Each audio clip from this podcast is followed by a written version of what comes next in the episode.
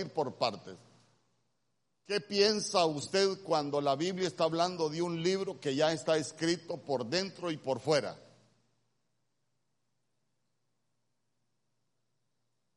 A ver, ayúdeme.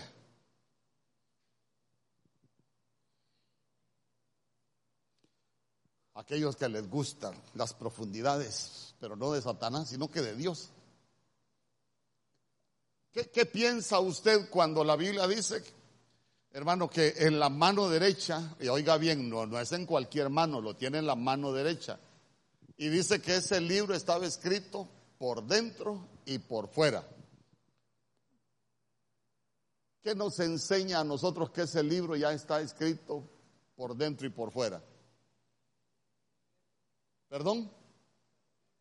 Está completo, ya está completo. Cabal, así mero es. Está completo. Y si está completo, quiere decir que, que nadie le puede agregar y nadie le puede quitar. Por eso cuando, cuando usted escuche a, a, gente que dice, Dios me reveló que el libro de los hechos está incompleto, hay un apóstol guatemalteco que así dijo, Dios me reveló que el libro de los hechos está incompleto. Y hasta tiene un evento que se llama Hechos 29. Porque el libro de Hechos, Dios, como no lo completó, lo dejó hasta el 28. Entonces, entonces quiero, quiero llevarlo porque vea usted que de pronto, hermano, la gente comienza a hacer cosas y se recuerda que el apóstol Pablo dijo, si aún yo o un ángel del cielo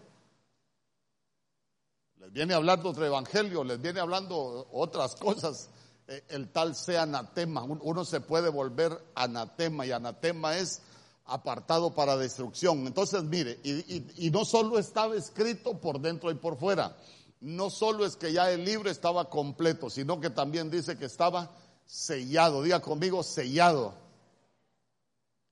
Y mire, no solo tenía un sello, ¿cuántos sellos tenía? Siete sellos. Diga conmigo, siete sellos.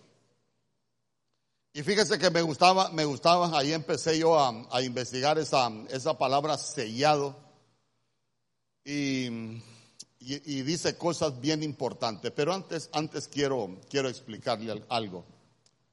Cuando usted lee en el libro de Apocalipsis que el libro lo tenía en la mano derecha, la mano derecha espiritualmente lo que simboliza es la mano de los pactos. Entonces ese libro que él tiene en la mano, ese libro, ese libro que está completo, es el libro de los pactos, los pactos de Dios para con su pueblo. No solo eso, la mano derecha también significa autoridad y también significa poder. Andaban buscando uno digno, nadie más era digno, solo el que tenía autoridad y solo el que tenía el poder. Es el único digno.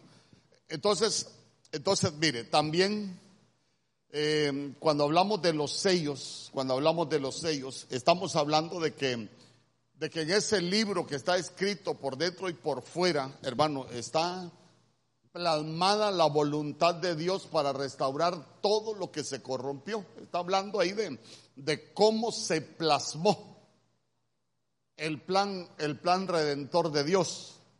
Entonces, entonces estamos viendo que ahí lo que está en la voluntad de Dios, hermano, y que a ese libro no se le puede agregar, a ese libro no se le puede quitar, a ese libro las cosas no se le pueden cambiar, dísame conmigo. Porque hay algunos pasajes, esto los va a tener que buscar usted conmigo. Pero yo no sé si usted ha leído en la escritura que hay muchas cosas, mire, que nosotros no podemos hacer con la Biblia. Es más, con lo que el Señor nos dejó a nosotros, fíjese que hay cosas que no podemos hacer. Por ejemplo, por ejemplo, hay cosas que Dios las encubre. ¿Por qué le voy a hablar de estas cosas? Porque mire, el libro estaba sellado. Ya conmigo, el libro estaba sellado. Hay cosas que Dios las encubre. Pero Dios las encubre pero que uno las puede encontrar. Amén. ¿Está de acuerdo conmigo o no? Por ejemplo, la Biblia dice, Proverbios capítulo 25, verso 2.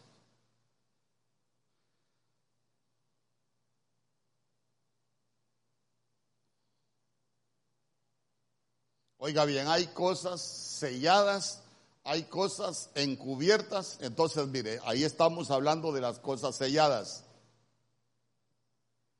¿Por qué las selló el Señor?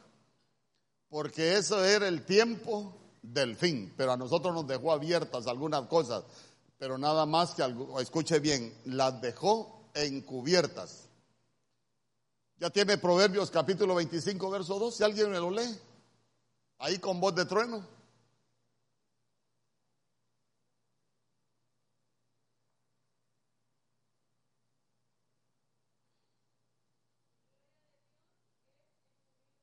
Ah, gloria de Dios es encubrir un asunto.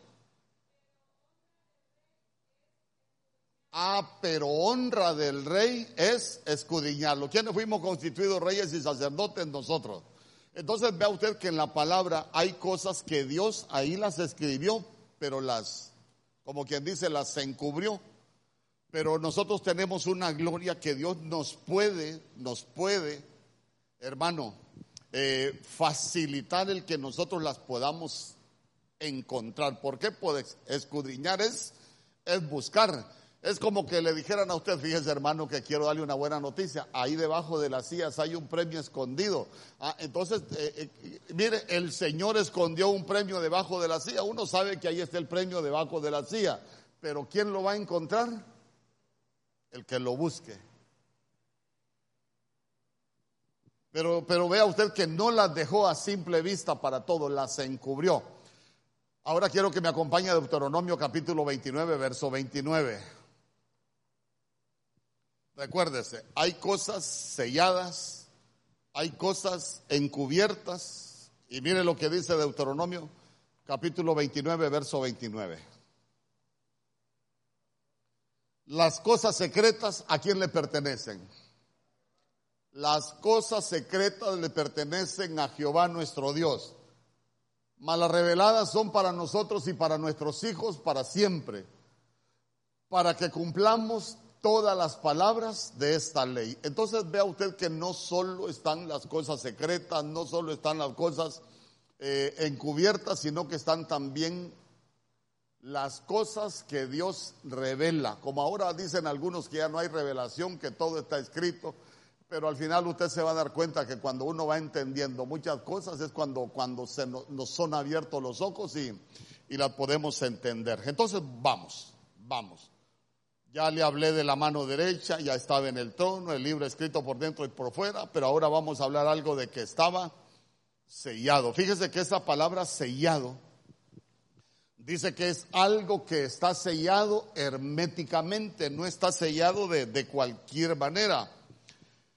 Y cuando habla de que está sellado herméticamente, es, dice, es algo, hermano, que está tan cerrado que no se puede abrir algo que es impenetrable. Entonces, escuche bien. ¿Por qué el Señor guardó esa parte o reservó esa parte para el tiempo del fin?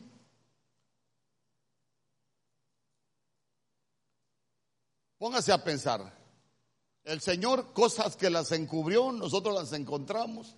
El Señor tenía sus secretos, hermano, pero nos lo reveló para que pudiésemos entender su plan y vivir de acuerdo a los mandamientos, pero póngase a pensar, ¿por qué hay cosas que el Señor selló para determinado tiempo?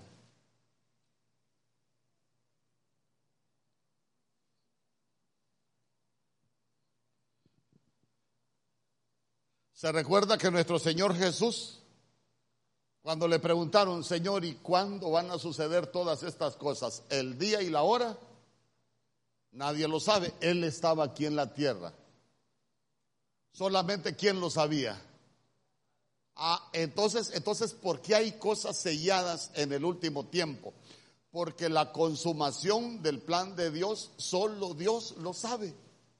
Nosotros vamos a, tratar de, entender algunas cosas, cómo, cómo, nosotros podemos ver que se van quitando esos sellos, cómo, cómo están afectando la tierra, cómo, cómo están sucediendo aquí en medio de nosotros. Eso es lo que vamos a, a ir entendiendo nosotros según se van quitando esos, esos sellos, qué implicación tiene la, la iglesia, cómo van a afectar todo el mover espiritual del, del último tiempo.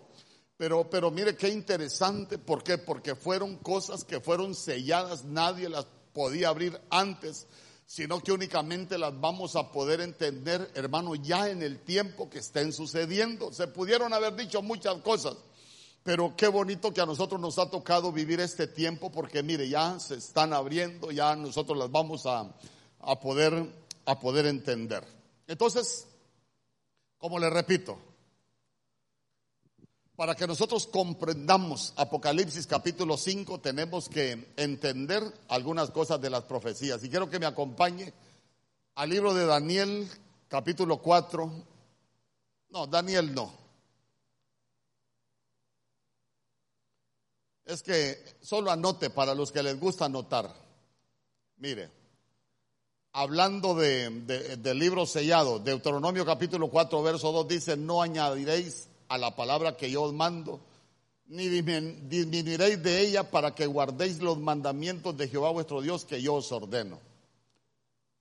En, en, Proverbios capítulo 30, verso 6, la Biblia dice, no añadas a sus palabras para que no te reprenda y seas hallado mentiroso.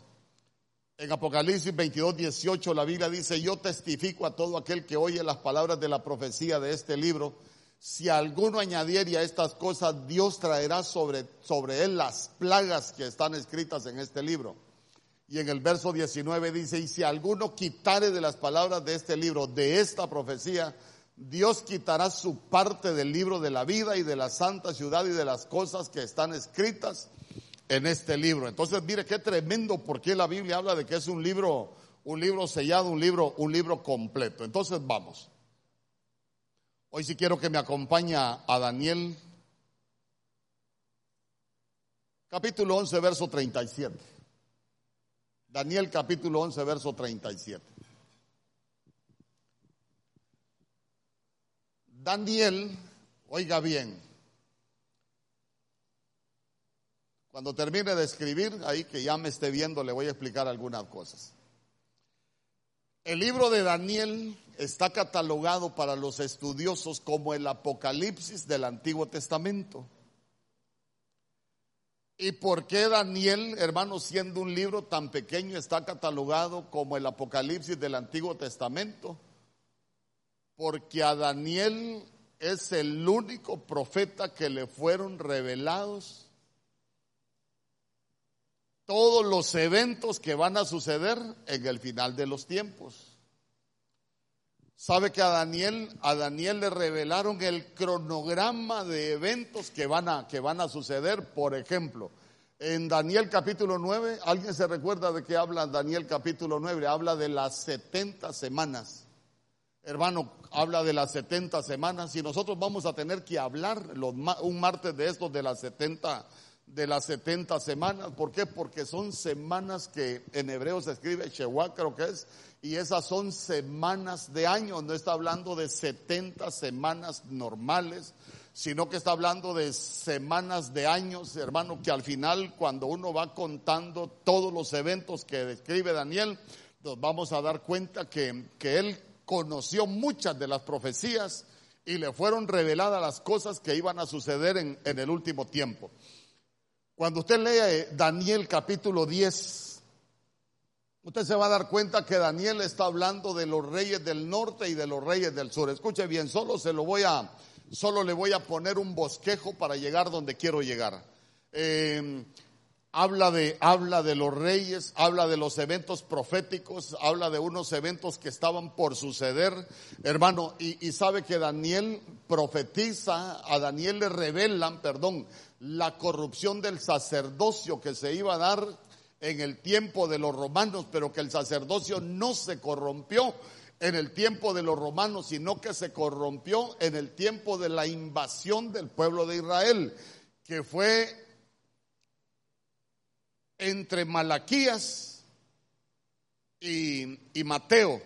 ¿Por qué? Porque ahí hay un periodo de aproximada, aproximadamente 400 años que Dios dejó de hablar con, con, su pueblo. ¿Por qué? Porque en el libro de Malaquías Dios les pide una, una generación apartada, pero como ellos andaban en otras cosas, no le consagraron una generación y el Señor se enoja con ellos. El libro de Malaquías, para que usted sepa, eh, está, está catalogado como la plenitud de la rebeldía del pueblo de Dios. ¿Por qué? Porque, porque hasta cuando habla de la ofrenda, ¿sabe? Y, el Señor les decía algo y ellos le contestaban, pero en contra de lo que el Señor les decía. Guárdese esto, el, el libro de, la, de las rebeliones del pueblo de Dios en contra del Señor. Entonces el Señor deja de hablar. En ese ínterin de tiempo ellos son invadidos. Y se recuerda que llega un hombre, no sé si usted lo ha escuchado, que se llama Antíoco Epifanes. Ese es el que invade, hermano, y sabe que burlándose de lo que hacían los sacerdotes en el templo, él en vez de ofrecer corderos en el altar, ofrecía cerdos. Hermano, profanaron el templo de una manera escandalosa. Y ahí es donde se corrompe el, sacerdocio, pero todo eso lo, lo, profetizó, lo profetizó Daniel, todo, todo lo que iba a suceder en el templo. Y también profetizó la invasión y el sometimiento al cual iba a ser, hermano, sometido el pueblo de, el pueblo de Dios. Y sabe que en todo lo que Daniel está profetizando, él habla de un rey. Habla de un rey. Y, yo quiero, quiero enseñarle, mire, mire lo que dice en el verso 37. Del Dios de sus padres no hará caso. ¿Y qué más dice? Ni del amor de las mujeres, ni respetará a Dios alguno, porque sobre todo se engrandecerá. Entonces yo, yo quiero que se dé cuenta de que dice que, que del Dios de sus padres él no va a hacer caso. Entonces, entonces tiene que ser algo totalmente opuesto a lo que es al Señor y estamos hablando del anticristo. Pero mire algo más tremendo. Dice que él no hará caso tampoco del amor de las mujeres. Yo le pregunto, si habla de un rey que no hará caso del amor de las mujeres, ¿qué problema tiene? ¿Ah? Entonces ahí nosotros nos vamos dando cuenta que la profecía nos va llevando a todos los moveres que se están dando en este momento en la tierra. Dice amén conmigo. Por eso le digo, uno, uno al ver los moveres, Señor, nos vamos a unir para que no aprueben esas leyes. Hermanos, nosotros lo que tenemos que hacer es orar al Señor para que seamos dignos de escapar y que nuestros hijos sean dignos de escapar de todo lo que viene. Ni del amor de las mujeres, ni respetará a Dios alguno. Entonces, entonces mire, mire qué tremendo. En el verso 41 la Biblia dice, entrará a la tierra gloriosa y muchas provincias caerán, mas éstas escaparán de su mano Edom y Moab y la mayoría de los hijos de Amón, día conmigo, entrará a la tierra gloriosa. Entonces, usted ha escuchado que mucha gente dice que el anticristo va a surgir en Israel.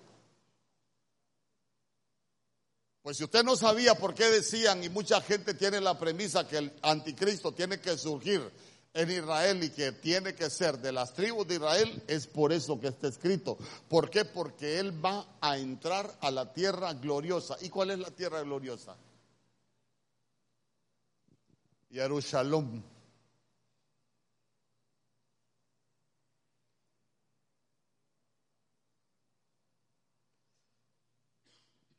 Y escuche bien, la tierra gloriosa en el libro de Apocalipsis, a esa que usted ve ahí como la tierra gloriosa, también se le conoce como prostituta. A Jerusalén también se le conoce como prostituta, como ramera en el libro de Apocalipsis. Recuérdese que está la gran ramera, pero Jerusalén también se gana ese, ese epíteto porque se llena de corrupción. A veces los cristianos, mucha gente por ignorancia cree que, que todos los salvos son del pueblo de Israel terrenal. No, no. Ellos no son Israel. Espiritualmente ellos no son Israel. Ellos son Jacob. Nosotros, la iglesia, los que creemos en Cristo Jesús, somos el Israel. Entonces imagínese usted que él va a entrar a esa tierra, a esa tierra gloriosa. No le voy a explicar por qué se le conoce como la, ramera, pero, pero ya se lo he dicho en otras oportunidades. Pero, pero vea usted que, ay hermano, dice que él va a extender su mano y no escapará el país de Egipto. Mire qué interesante. Porque, porque cuando hablamos de que el anticristo, hermano, ahí estamos, son profecías acerca de él, va a extender su mano y dice que no va a escapar la tierra de Egipto. Recuérdense que nosotros, aunque vivimos en Egipto, que es figura de, del mundo, nosotros no pertenecemos al mundo. Dice amén conmigo. Entonces los que no van a escapar son los de la tierra de Egipto, los que viven en el mundo y los cristianos que viven como mundanos. Esos no van a escapar, pero nosotros sí vamos a, sí vamos a, escapar. ¿Por qué? Porque recuérdese que Él no puede extender su mano en contra nuestra. ¿Por qué? ¿Cuántas veces ha dicho usted que nosotros estamos en las manos del Señor? Nosotros estamos en las manos del Señor, hermano, y aunque Él extienda su mano sobre nosotros, no nos va a poder tomar. ¿Por qué? Porque nosotros estamos en las manos del Dios Todopoderoso. Dice amén conmigo. Eh, entonces, mire usted que eh, esas son las cosas, los detalles que nosotros necesitamos entender de todo lo que va a suceder en el último tiempo, hermano, porque si no la gente se llena de, se llena de miedo, hermano. Mucha gente solo hace un mover con el chip. Ay, que ya nos van a poner el sello de la bestia. No, nosotros estamos en las manos del Señor. Él va a extender su mano sobre Egipto. Aquellos no van a escapar, pero nosotros sí vamos a poder escapar. ¿Cuántos dicen amén? Entonces, en el capítulo 12 de Daniel, en el verso 1,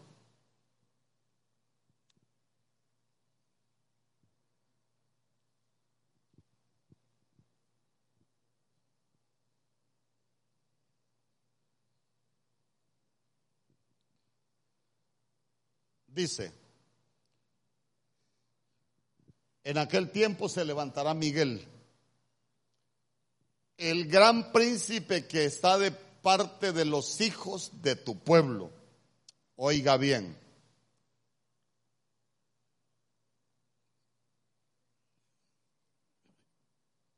En aquel tiempo se levantará Daniel, se levantará Miguel, perdón, el gran, el gran príncipe que está de parte de los hijos de tu pueblo. A ver,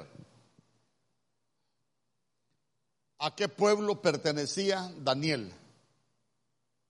Mire, usted como cristiano tiene que entender que hay profecías que son para el Israel terrenal y hay profecías que son para el Israel espiritual.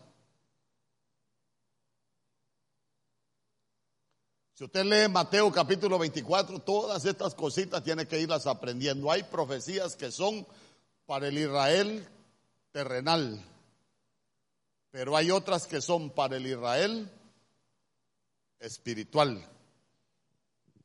Entonces, pero como ahí están hablando del pueblo de Daniel, ¿a qué Israel se está refiriendo? Se está refiriendo al Israel terrenal. Entonces le está diciendo, en aquel tiempo, se levantará Miguel el gran príncipe que está de parte de, de los hijos de tu pueblo. Y será tiempo de angustia. Día conmigo, será tiempo de angustia.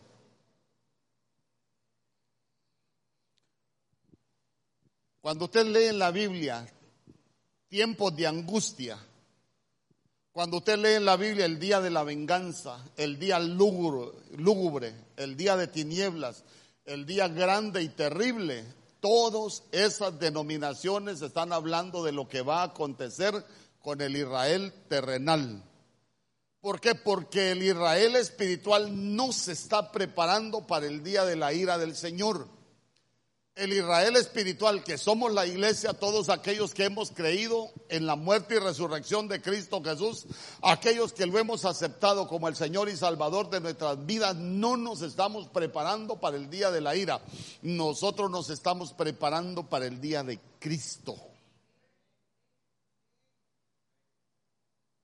Amén.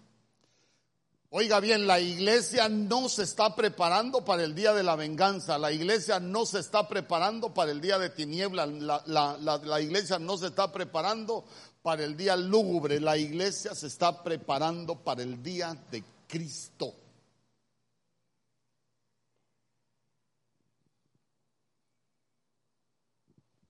Y dice,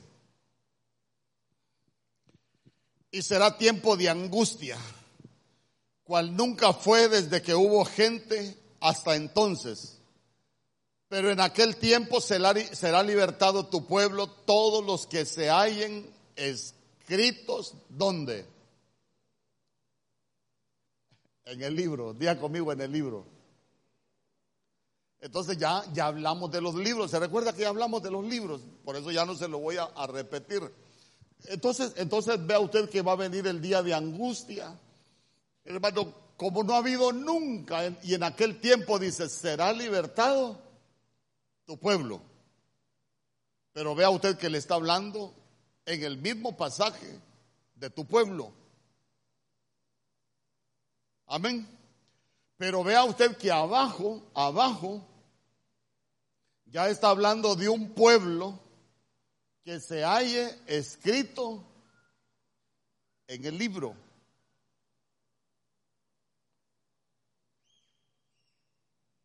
Y ya no habla de que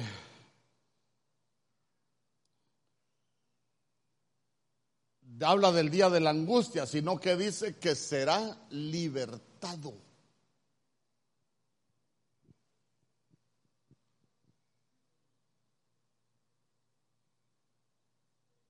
Entonces, mire, sigamos con el verso 2.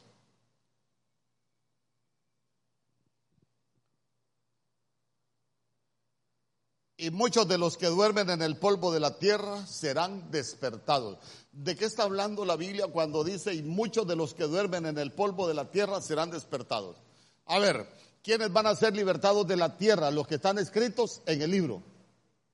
Pero ¿de qué está hablando? De, esa, esa libertad que van a tener. Está hablando del arrebatamiento. Dísame conmigo. El que está ahí en el libro, aunque sea del pueblo de Israel terrenal, pero que aceptó a Jesús como el Señor y Salvador de su vida, es que mire, la mayoría de los cristianos tenemos la percepción de que todo el Israel terrenal cree en Cristo Jesús. ¿Sabe cuál es el porcentaje de cristianos en Israel en este momento? Aproximadamente el 1% creen en Cristo Jesús. Hermanos, los cristianos en Israel, los que creen en Cristo, son pocos. Quiere decir que ellos no pertenecen al Israel de Dios, ellos siguen siendo Jacob, siguen, son el Israel terrenal. Por eso los que estén escritos en el libro, los que estén escritos en el libro son los que han reconocido a Jesús como el Señor, dicen, díganme conmigo.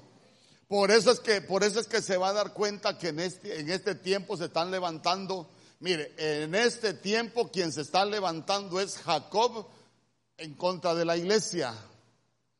¿Por qué? Porque se levantan los mesiánicos, se levantan todos los, eh, eh, eh, los movimientos judaizantes. Hermano, por eso usted no nos va a escuchar a nosotros, Shalom, Bereje, Jaquín, que no sé qué.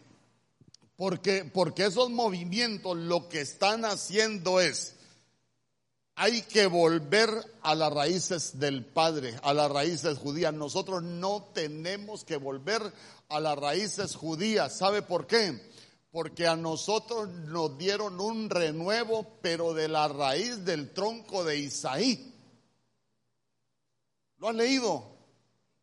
En Isaías capítulo 11, nosotros no tenemos que volver a la raíz del Israel terrenal, nosotros tenemos que volver a la raíz, hermano, al renuevo que nació del tronco que tenía la raíz de Isaí y, que se llama Cristo Jesús nuestro Señor.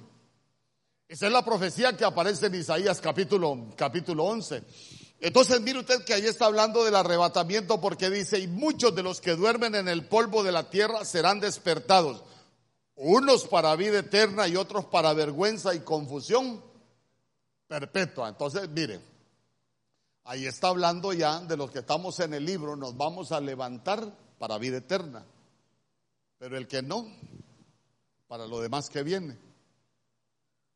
Escucha de lo que estaba hablando Daniel. Daniel estaba profetizando del arrebatamiento, estaba hablando de que los muertos en Cristo se iban a levantar. Primero los que murieron ahí con, con el Señor. Pero mire lo que dice el verso 3.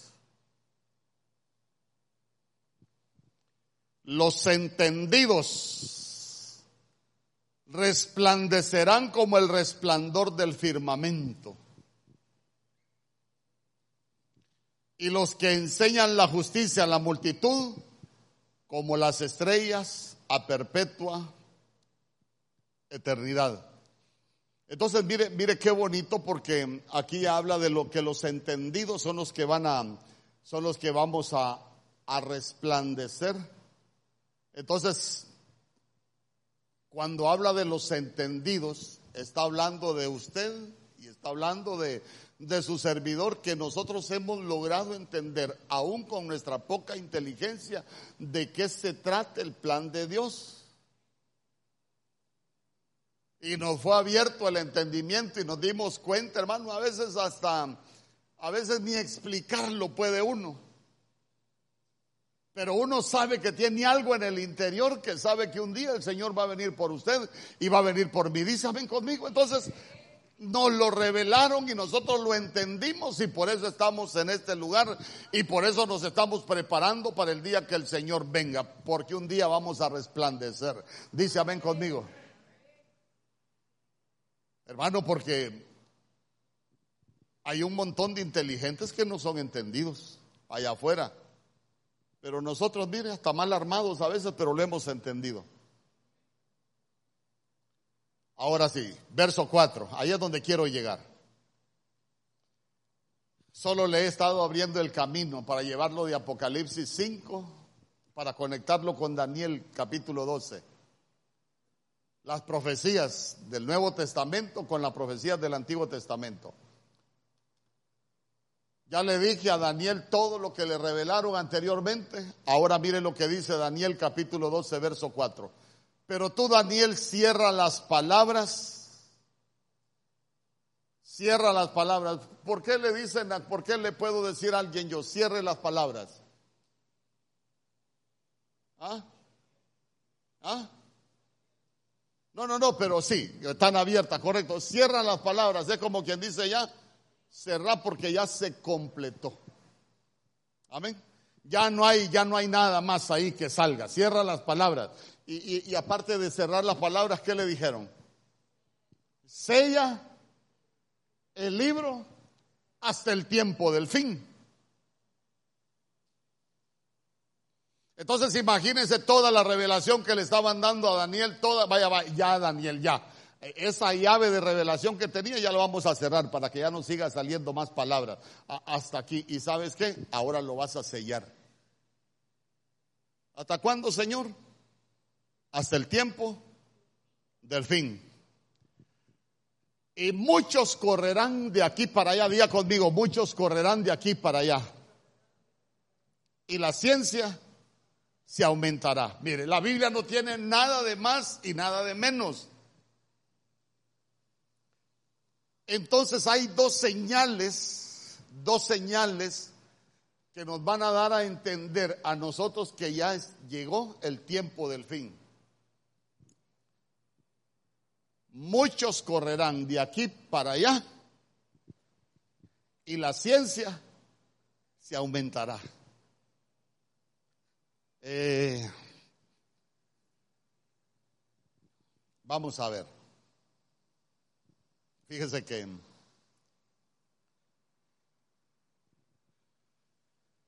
cuando solo se lo voy a decir porque el Señor lo pone en mi corazón por si alguien necesita cancelar toda palabra. Cuando salió el canto de, del gobierno que dijo, eh, ¿cómo es que dice? Ya me voy de este lugar, aquí no puedo vivir porque si me quedo aquí, de hambre me voy a morir. Le dije yo a mi esposa, te vas a dar cuenta cómo la gente se va a tener que ir de este país porque cerraron las puertas de bendición del cielo y de la tierra y se les va a cumplir. Si a alguien le gusta ese canto, cancele todo dicho de su boca. Porque aunque el Señor quiera bendecirlo, no lo va a poder bendecir.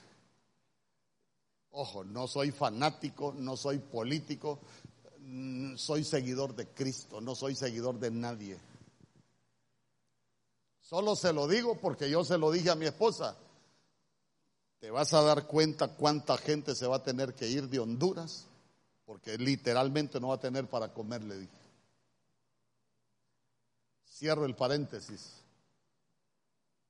Ahí lo espero al final para que recojamos toda palabra vana de su boca. Hermano, si a alguien le puede gustar. Muchos, pero escuche bien, muchos correrán de aquí para allá. Uno de los eventos que va a marcar que estamos llegando a los tiempos del fin es la migración de la gente. Mire, el pueblo de Dios siempre ha sido inmigrante.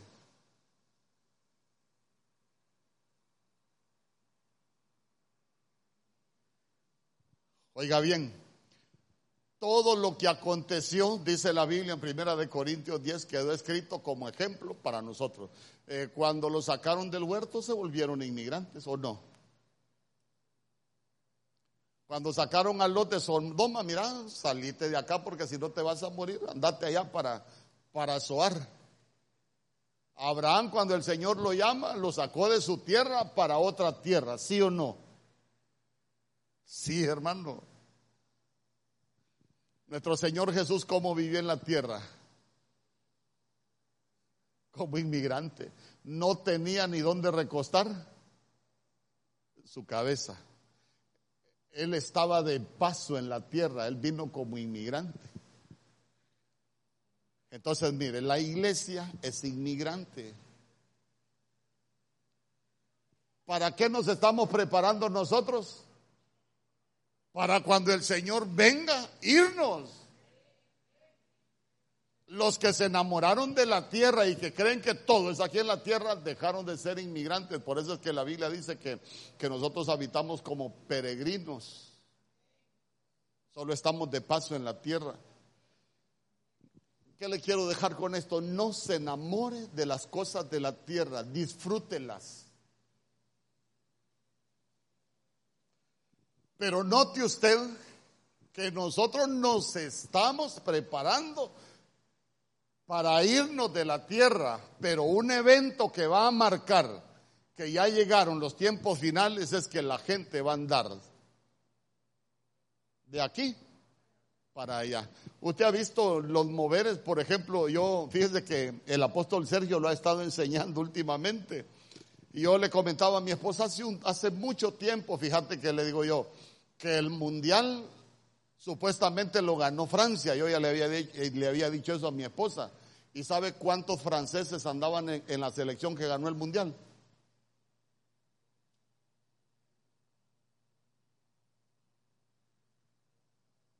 Parece que solo andaban dos franceses.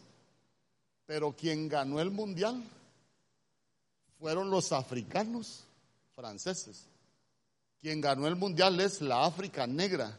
¿Ustedes han visto cuántos negritos han a Francia? Entonces, eh, entonces, Europa está lleno de inmigrantes. Usted escucha las noticias que a cada rato se mueren un montón ahí, hermano, en el Mediterráneo tratando de llegar a Europa. Y si usted se fija por Honduras, pasan africanos de todos los países de África, pasan de Sudamérica, pasan de, de, acá del Caribe. Hermano, aquí es un flujo de inmigrantes que no se detiene.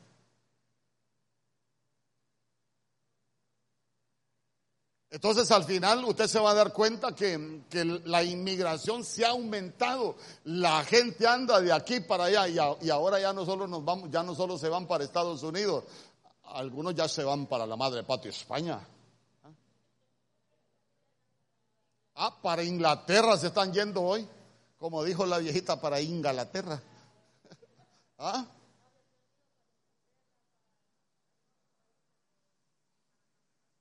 Para Canadá, Inglaterra, Estados, hermano, en México hay cualquier cantidad de, de hondureños. Entonces, entonces, mire, pero, pero eso es normal. Nosotros lo que necesitamos, ay, es que el gobierno no abre fuentes de trabajo, es que el gobierno por acá es más espiritual que otra cosa, todo lo que está pasando. Entonces ya se dio cuenta que no es culpa de uno ni culpa de otro. Para nosotros es como la tribu de Isaacar, volvernos expertos en discernir los tiempos para que nosotros sepamos qué es lo que necesitamos hacer en cada tiempo. Hermano, lo que nosotros necesitamos hacer en este tiempo es prepararnos porque sabemos que ya vamos a inmigrar de la tierra al cielo. Amén. Sí, porque eso, esas son las señales. Y, y mire qué tremendo dice. Y la ciencia se aumentará. Diga conmigo, se va a aumentar la ciencia. Hermano, la ciencia se ha aumentado de tal manera Mencióneme usted un adelanto de la ciencia. ¿Ah? Los robots. Pero fíjate que yo, yo estuve en 1989 estudiando en Estados Unidos y a mí me llevaron a una fábrica que ya funcionaba a puro robot en el 89. No es nuevo. Ah, entonces estás hablando de la inteligencia artificial. Ya vamos a hablar de eso, correcto.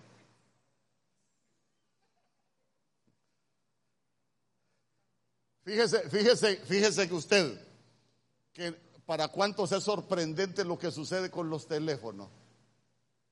¿Sabe usted que todo lo que se inventan de los teléfonos no aparece ni tan siquiera en los grandes avances de la ciencia y la tecnología? Eso no es nada con lo que están haciendo ahorita. A veces uno ve cosas, hermano, y, y dice, ay, cómo ha avanzado la ciencia, las cosas que, uno, que a uno lo sorprende, ni tan siquiera las tienen consideradas en, los grandes avances de la ciencia. Para ellos son como cualquier cosa.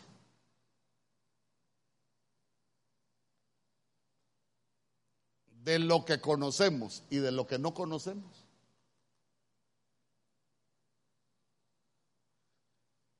Fíjese que yo me puse a,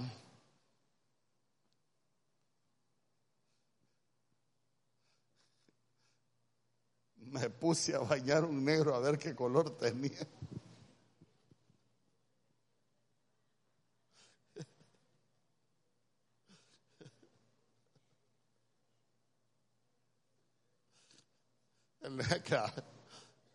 Ya conmigo, la ciencia se aumentará.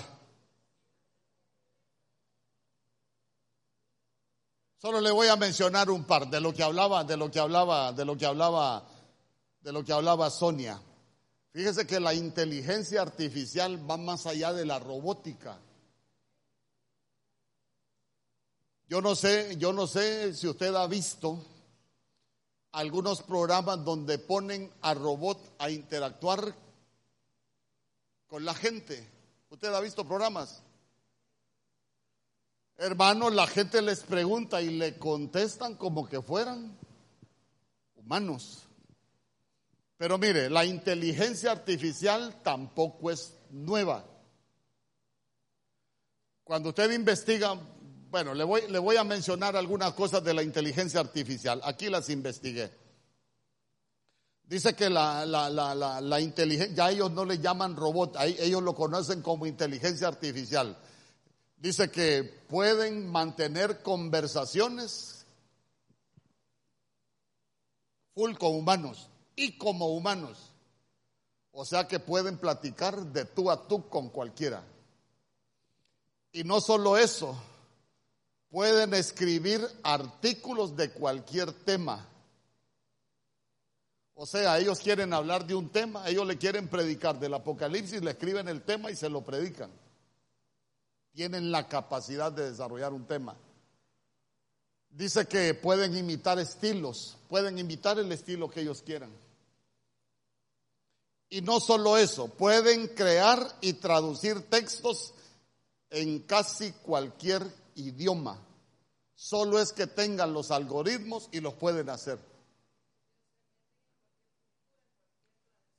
Conocen culturas, conocen tradiciones, sabe que, sabe que la inteligencia artificial conoce hasta las formas de expresión. Mire, a mí me gusta ver las películas de, de Arnold Schwarzenegger. Eh, la de los robots, ¿cómo es que se llama? La rebelión de las máquinas. Le voy a contar. No, no, ay, cómo me señaló el pastor, ya a saber. No, yo le hice así por, es que una vez una hermana se fue porque mi esposa, la pastora me dijo, mire, para que usted sepa, la rebelión de las máquinas tiene algo de ficción, pero tiene mucho de algo que pasó sabe que eso no es nuevo. Allá por, allá por a principios de los 70 creo que fue, ya existía la inteligencia artificial, ya habían hecho esos ensayos que ahora están haciendo en público. ¿Y sabe por qué quitaron la inteligencia artificial? Porque, porque cuando hablaba alguien, ellos ya identificaban si era blanco o si era negro.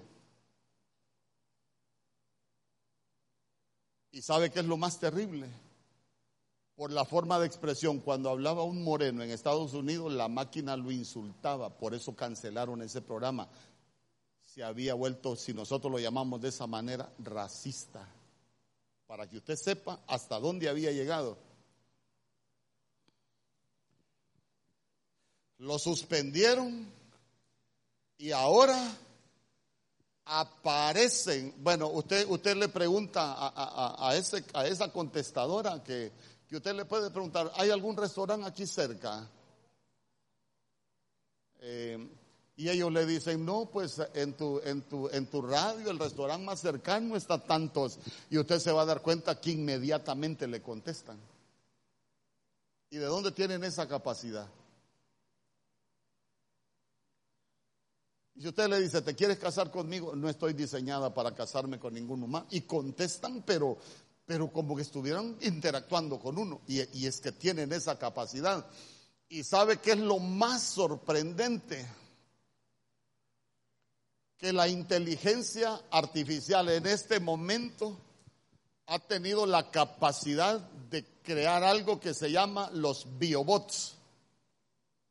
Hermano, yo cuando, cuando me puse a investigar eso, digo yo, Dios santo, tantas cosas que hay si el Señor ya viene y nosotros ni cuenta nos damos. Imagínese, imagínese usted que han llegado a crear biobots, dice, dice hermano que les han, las han puesto a utilizar células de rana y ellos han creado unos prototipos de robot a partir de ahí que pueden crear cosas para que le limpien hasta el organismo con eso inteligencia artificial. Los hombres no lo pudieron crear, pero la inteligencia artificial sí lo creó. Y no solo eso, sabe, sabe, dice que la inteligencia artificial tiene la capacidad de, usted sabe que, usted sabe que el cuerpo, hoy, hoy, ¿quiénes han estado de dieta? Usted sabe cómo hablan de las proteínas, que las proteínas son unos bloques que se componen de aminoácidos. El cuerpo ahí funciona con aproximadamente 300 bloques de aminoácidos, que por eso es que la proteína vegetal, animal y un montón de cosas que dicen de la proteína. Lo que le quiero contar es que la inteligencia artificial hoy tiene la capacidad de darse cuenta para dónde se está inclinando la proteína cuando el cuerpo se está enfermando. Y eso lo que va a provocar es que la ciencia va a poder combatir las enfermedades, no lo que está pasando en este momento, que a usted le pega, no, a usted no. A alguien le pega un dolor de cabeza, le dan un medicamento para que se le quite el dolor, pero no para curarlo del dolor. Entonces la inteligencia artificial lo que está provocando es, tiene la capacidad de darse cuenta para dónde va el problema de la proteína y que se pueda producir el fármaco para poderlo sanar. No solo, no solo quitarle el dolor, sanarlo. Óigame usted, inteligencia artificial.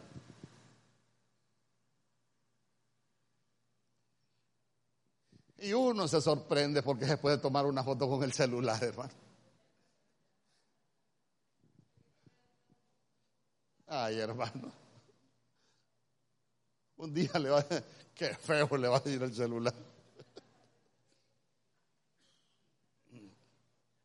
Mire.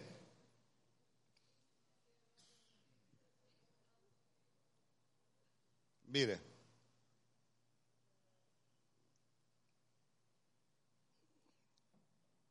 ¿Cuántos han escuchado de las de la supercomputadora que hay en Suiza? ¿Alguien ha escuchado hablar de la supercomputadora que hay en Suiza? ¿Dónde están los registros de toda la población mundial? Nadie.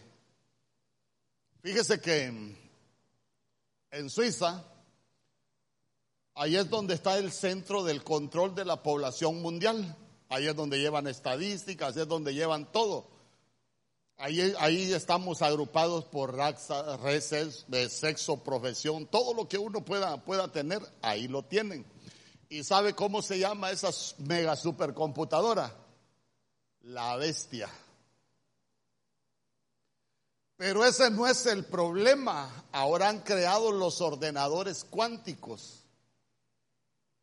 ¿Sabe? Dicen ellos que los ordenadores cuánticos que han creado, hermano, ellos quieren un reporte actualizado de todo lo que hay en la Tierra y lo pueden obtener en segundos. Oiga bien, ya no hay que esperar, ya no hay que, ay, que tenemos que hacer este, imagínese un reporte de todo lo que hay en la tierra. Hermano, ya se puede hacer en segundos. Y usted me dice, pastor, ¿y de qué me sirve eso? Ah, recuérdese que viene un nuevo orden mundial. Recuérdese que viene un control total de la población, viene un control, un control total de todo lo que hay en la tierra. Entonces, entonces, ¿para qué se va a aumentar la ciencia? Esa va a ser una señal para nosotros con ese aumento de la ciencia que nos estamos acercando a la venida del Señor. Dísame conmigo. Eh, hermano, fíjese que, fíjese que los avances tecnológicos están jugando a ser Dios. Ya no clonan animales, pues. ¿Y quién es el único que puede dar vida? Dios.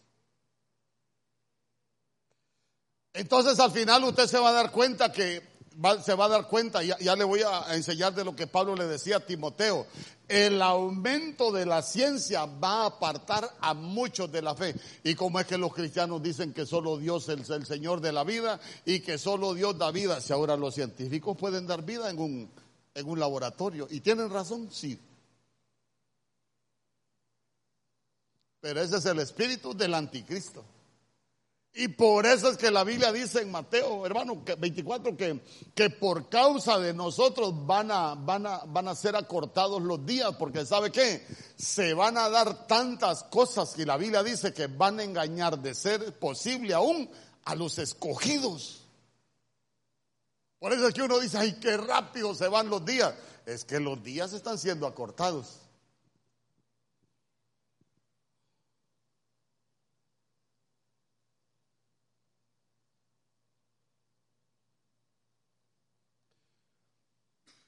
¿Cuántos saben que hay carne artificial?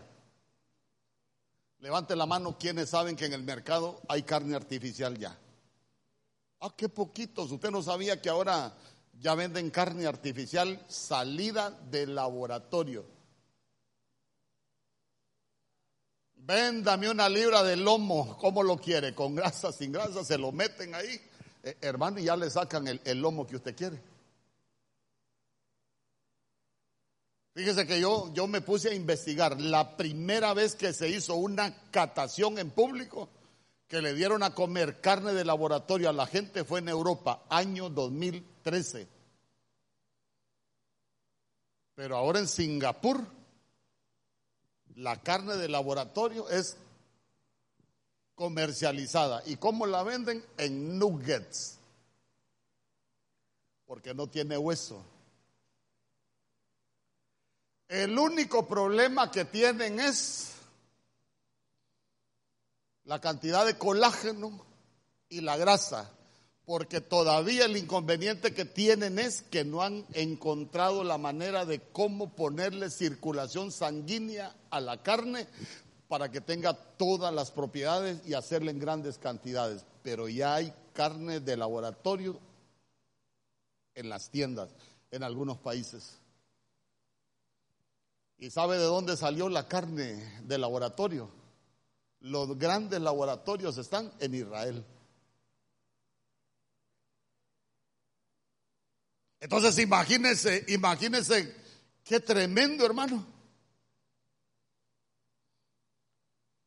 ¿Qué otra cosa le digo? Están practicando implantes cerebrales para devolver la vista a los ciegos. Hermano.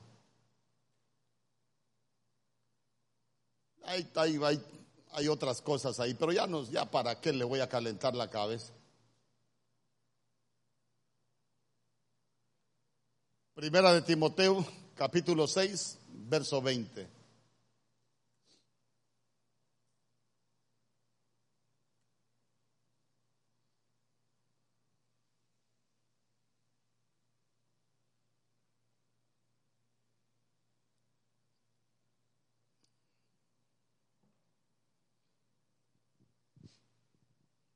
Oh Timoteo, guarda lo que se te ha encomendado, evitando las profanas pláticas sobre cosas vanas y los argumentos de la falsamente llamada ciencia. Verso 21, la cual profesando algunos se desviaron de la fe, la gracia sea contigo. Amén. Entonces mire usted que la ciencia, el aumento de la ciencia, va a apartar a muchos de la fe.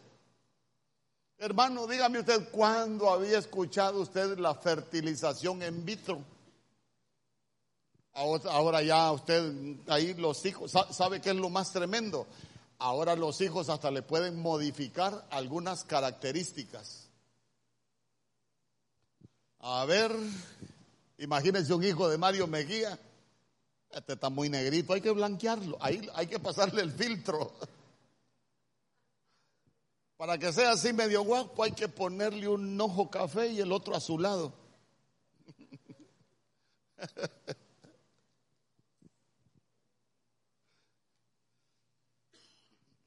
La ciencia está haciendo cosas increíbles. Entonces, entonces, ¿por qué lo llevé?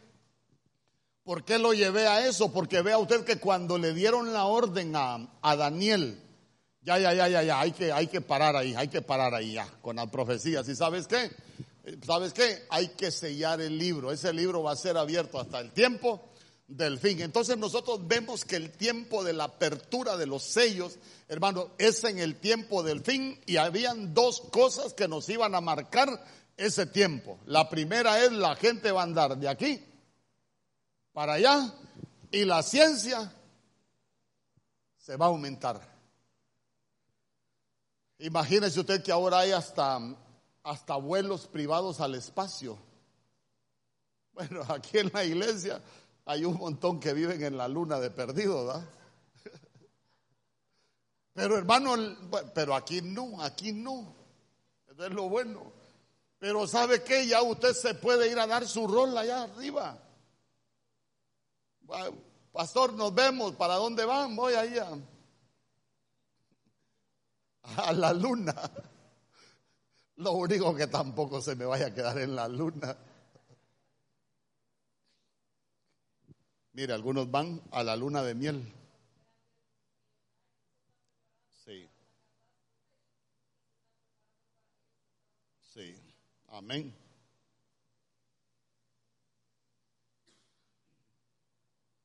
Entonces, mire, hermano, 8 y 20, ¿a qué horas comencé? Tengo ya como más de una hora, ¿verdad?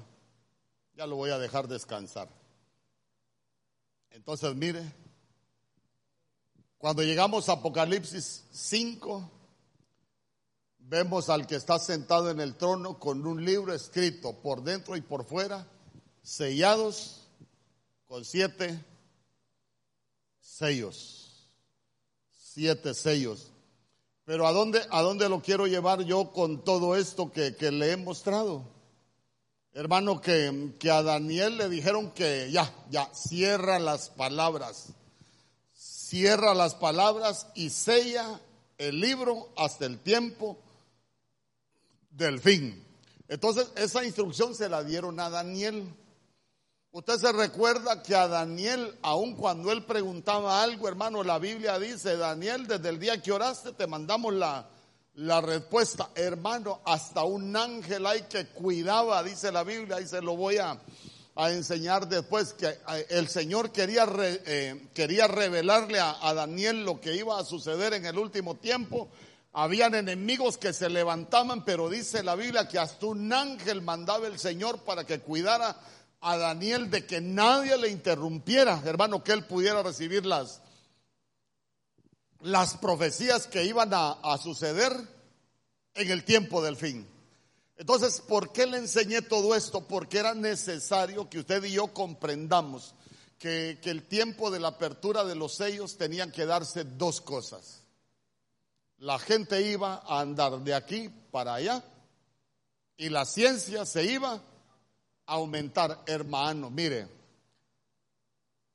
¿cuántos vieron televisión en blanco y negro? Levantemos la mano los viejos. No, usted, es un jovencito, hombre. No, levantemos la mano los viejos. No es que su papá era tacaño y compró un televisor blanco y negro, no. Que no había televisión a colores que lo que hacían era que le decían a uno, ¿cómo quiere ver el programa? ¿A colores o, blanco y negro? A colores, decía uno. Agarraban un acetato y se lo ponían en la pantalla, rosadito, ya lo miraba uno rosado. ¿Ah? No, muy feo ese color, muy feo ese color. Ah, le ponían uno verde. Ay, qué bonito se miraba con verde. Ya miraba uno a colores. Ah, hay unos que su papá es que le compró televisor blanco y negro. No, pero le estoy hablando televisión a colores. Y hermano, se ha fijado que ahora hay hasta unos curvos. Así ve. Pero la pantalla usted la ve al frente. Yo digo, ¿será que me dan pesadillas al tener uno de esos? Y no solo eso, se ha fijado que a algunos parece que les sale humo cuando están asando algo. Se ha fijado, los de tercera dimensión. Yo digo, Dios santo, ¿y este de dónde lo sacaron? Hermano, si, si ahí mi hermana todavía tiene un, un blanco y negro, ¿sabe cuándo fue comprado? Como en 1973. Mire, ¿usted cree que el cine, el cine, el cine, lo que nosotros conocemos como cine, aquí es viejo? No, hermano, mire, yo soy jovencito y yo me recuerdo la primer película que yo fui a ver allá como por 1976 se llamaba El preso número 9 con los cadetes de Linares, no se me olvida. Blanco y negro. Aquí ver una película mexicana era un éxito, hasta la anunciaban con carros aquí. Después es que nos vino el cine. Pero no crea usted que eso es viejo. ¿Por qué le hago referencia a eso? Ay, pastor, ya me di cuenta que es betarro. Bueno, ¿por qué le hago referencia a eso? Porque Mario Samuel me dice, papi, vos cuando estabas niño, ¿con qué celular jugabas? Ah, hermano, un asadón que me tenía mi papá hecho a las medidas. E-, ese era mi celular, con ese jugaba yo. Y mire, y le, voy a contar historias. Le digo yo a mi esposa que, que, yo me iba, mi papá me llevaba a mí a trabajar con él. Yo me crié sembrando frijoles y maíz. Nos ponía, me ponía a la par de él para enseñarme. Yo con aquel asadoncito y mi papá por los dos lados era bueno para trabajar. El viejo y yo a veces con el asadón quería pasar un palo sobre una mata de maíz y yo medio doblaba la mata de maíz y le he contado a mi esposa yo que solo agarraba el asadón y paz en la cabeza. Y me decía, Temín, te traje a limpiar maíz, no a quebrar la milpa, me decía. Pero usted cree que me sobaba yo. Era prohibido sobarse, no digamos derramar una lágrima, olvídese. Si se le venía una lágrima tenía que irse para adentro mejor. Con ese celular jugué yo. Los celulares no son viejos. ¿Mm? Y no estoy traumado. Eh, ¿Por qué le digo esto? Porque aquí hay muchos jovencitos y se van a dar cuenta que los celulares no son viejos, los celulares son de los noventas. ¿Y cómo han evolucionado los celulares? Bueno, como no han visto cara de bruto, todos los años nos sacan el pito con un modelo nuevo. Pero eso no tiene nada que ver, yo sé que usted no, pero, pero a uno sí. Pero lo que le quiero dejar en su corazón a las generaciones que están aquí es que hay muchas cosas de tecnología que son nuevas. Hermano, y que cómo han avanzado las cosas en tecnología. Imagínese, imagínese la ciencia cómo está. ¿Sabe, sabe qué, qué, qué, qué, han dicho en este tiempo? De los animales prehistóricos de hace millones de millones de años, ¿sabe usted que ya tienen ADN de dinosaurio? Y pronto vamos a ver dinosaurios de laboratorio en la Tierra. Esos son los planes. Por eso cuando usted vio aquel parque jurásico, se recuerda que de eso hablaban que de ADN sacaban dinosaurios. Hermano, no lo están diciendo de puro gusto. ¿Sabe para qué nos están preparando? Para que cuando lo veamos, ah, sí, hombre, si ya lo habían enseñado en Parque Jurásico. Mire, siempre nos adelantan. Yo por eso le decía las películas de, de, Terminator, la rebelión de las máquinas. Ah, sí, hombre, esto era lo que enseñaba la rebelión de las máquinas. Porque le voy a contar, como, como ya, ya terminé, ahora estoy en comerciales.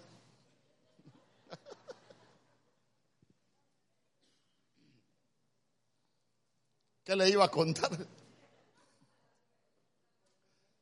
Que pusieron, que pusieron dos, dos inteligencias artificiales. Búsquelo ahí en internet, no le doy la dirección porque yo no guardo direcciones ni guardo páginas, pero pusieron dos, dos inteligencias artificiales a comunicarse entre sí. ¿Y sabe qué, qué, qué preocupó a los, a los que los diseñaron, a los creadores? Que una inteligencia artificial le dijo a la otra, ¿y tú qué desearías hacer en un futuro? Tener el control de las armas nucleares para poder controlar la humanidad, le dijo. Inteligencia artificial. Y eso los ha dejado en jaque. Porque imagínese una inteligencia artificial hablando, hablando entre ellas. Eh, ¿Qué te gustaría hacer en un futuro? Tener el control de las armas nucleares para tener el control sobre la Tierra. Hermano, eso es preocupante. Pero, como dijo el corito, ¿a dónde iremos a parar? Nosotros al cielo. Para eso nos estamos preparando, dice amén conmigo. Sí, pero que el Señor nos agarre reconciliados, que el Señor nos halle haciendo así, preparándonos para el día que Él venga. ¿Sabe qué estoy haciendo yo? Me estoy parando aquí para proclamarle que por todo lo que está sucediendo en la tierra, no es para que nos llenemos de temor, no es para que nos llenemos de miedo, no es para que nos asustemos, sino para que levantemos nuestra cabeza y nos preparemos. ¿Por qué? Porque todo lo que está aconteciendo solo es una señal de que el Señor viene pronto por su iglesia. ¿Cuántos dicen amén?